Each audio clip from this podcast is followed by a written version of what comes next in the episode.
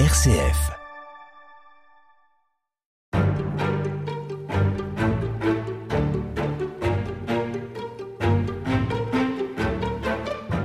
Claude Motte, la définition des bourgs, des villes, des villages et des paroisses telles que vous venez de nous l'expliquer correspond à celle de l'Ancien Régime. À partir de la Révolution française, les choses changent.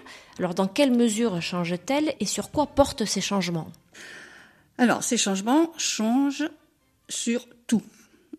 Tous les niveaux de l'administration, tous les domaines de l'administration quelques dates. Hein. En mai 1789, convocation des États généraux et euh, dépôt des, cahiers de doléances à Paris. Euh, le 14 juillet, prise de la Bastille, et surtout, la nuit du 4 août, suppression des privilèges. Donc, suppression des privilèges des villes aussi.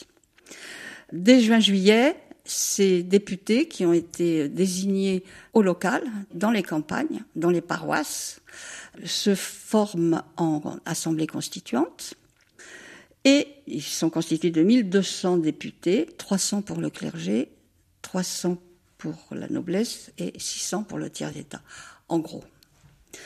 Que se passe-t-il? Fin août 1789, après la nuit du 4 août, après la joie, viennent la crainte et les alarmes.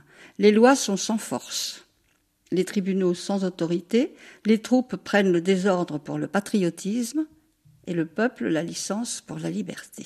C'est une citation, ça? C'est une citation d'un député de l'Assemblée constituante en août 1789. Donc il fallait euh, mettre de l'ordre. Il fallait mettre de l'ordre. Mais mettre de l'ordre, bien sûr, mais pourquoi?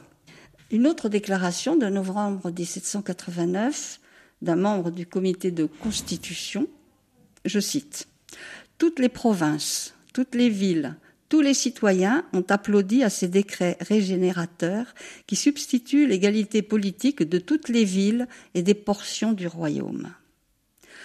Qui substitue cet État au monstrueux et contradictoire amas d'inégalités dont le temps, le hasard, les abus, les privilèges, la faveur ou le despotisme avaient composé le chaos.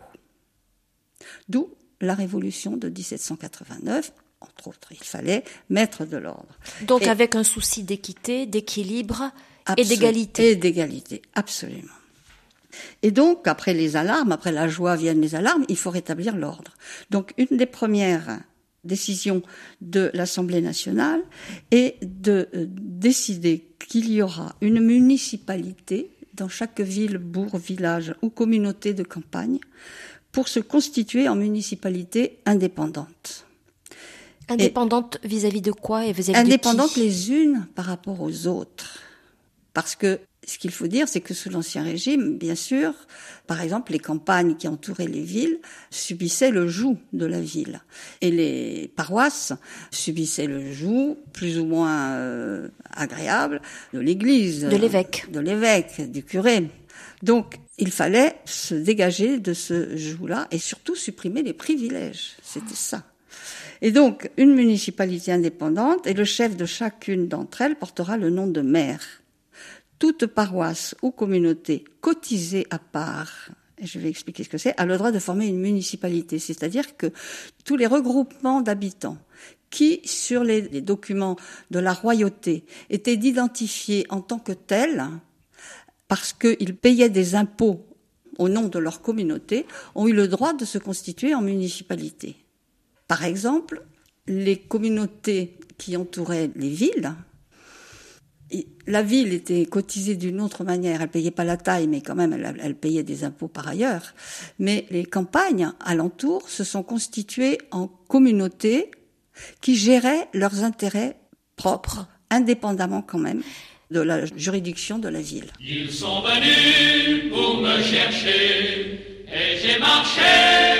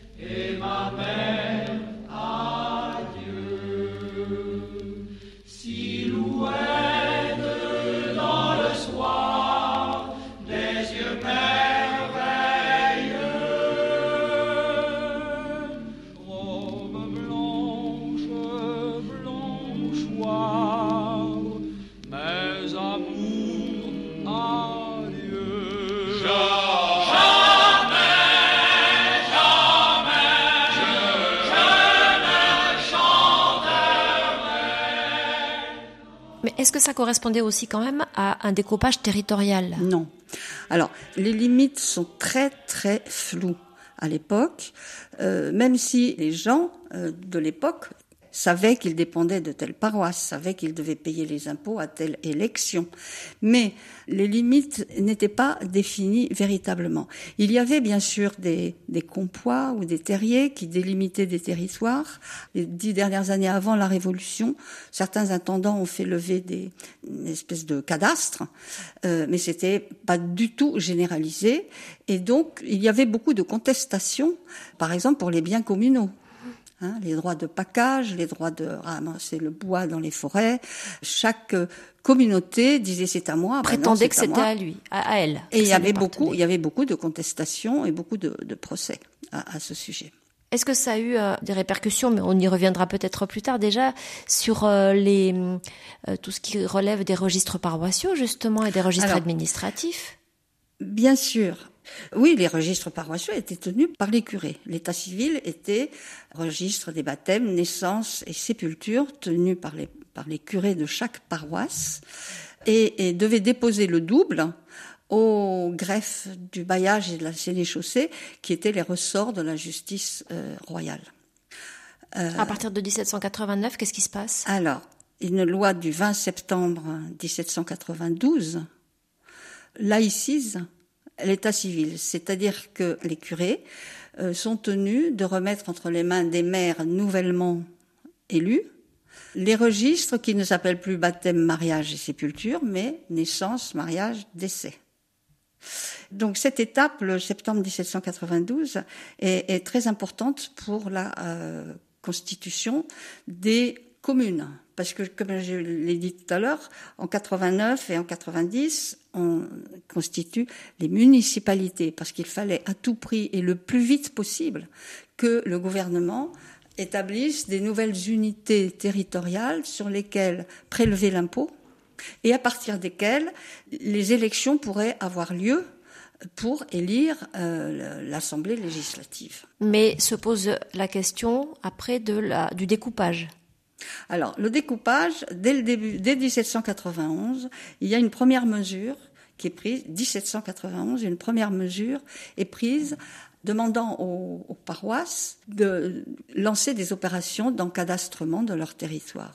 Évidemment, ça coûtait très cher. Évidemment, il n'y avait pas le personnel partout pour faire ça.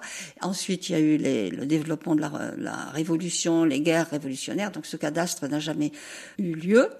Et il a été repris par Napoléon en 1808. Donc, ces limites de ces entités ne sont connues pour nous, historiens, que par la liste des hameaux ou des fermes qui sont dites dépendantes d'eux.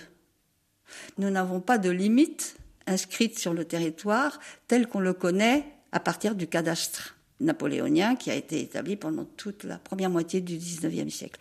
Ça ne veut pas dire qu'avant 89, les gens, les habitants, ne, ne, savaient pas. Il y avait des bornes, il y avait des bornes, il y avait des arbres qui pouvaient signifier là s'arrête mon champ, là commence le tien mais euh, il y avait des zones qui étaient c'était très flou flou par exemple les forêts c'était beaucoup plus difficile de tracer une limite. Par exemple les rivières. Et les droits de pêche c'était très compliqué. Tu as pris mon poisson ah ben non parce qu'il était plus près de ma rive. Voilà. Donc il y, y avait des zones du territoire euh, sur lesquelles les limites n'étaient pas déterminées. Mais autrement oui il y avait quand même des une connaissance des limites avant. Le fameux panneau qui euh, indique l'entrée dans un village ou dans une ville avec son nom dessus. Ça date de quelle période ça?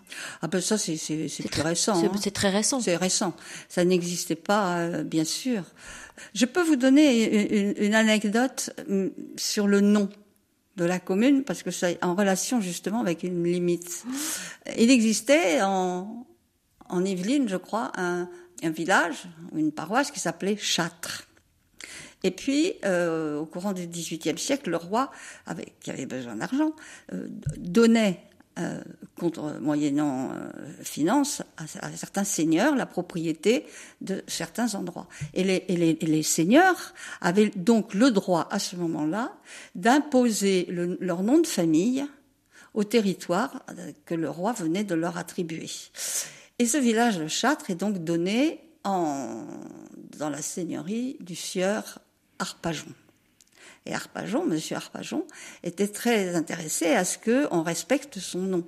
Donc il avait posté à l'entrée du village, donc il savait bien où était l'entrée du village, des hommes à lui, armés de bâtons, et il interrogeait tous les habitants qui rentraient, qui passaient cette limite euh, virtuelle, comment s'appelle le lieu où vous rentrez? Si le, le, voyageur disait Châtres, il se faisait rouer de coups. Si il disait Arpajon, il se laissait euh, on le laissait entrer. On le laissait entrer. Donc les limites, vous voyez, il n'y avait pas de panneaux de signalisation, mais les gens de l'époque les connaissaient quand même. Hein. Et quand on, ils ne les connaissaient pas, on les aidait à en prendre conscience. Voilà. Merci beaucoup et à demain, Claude Motte.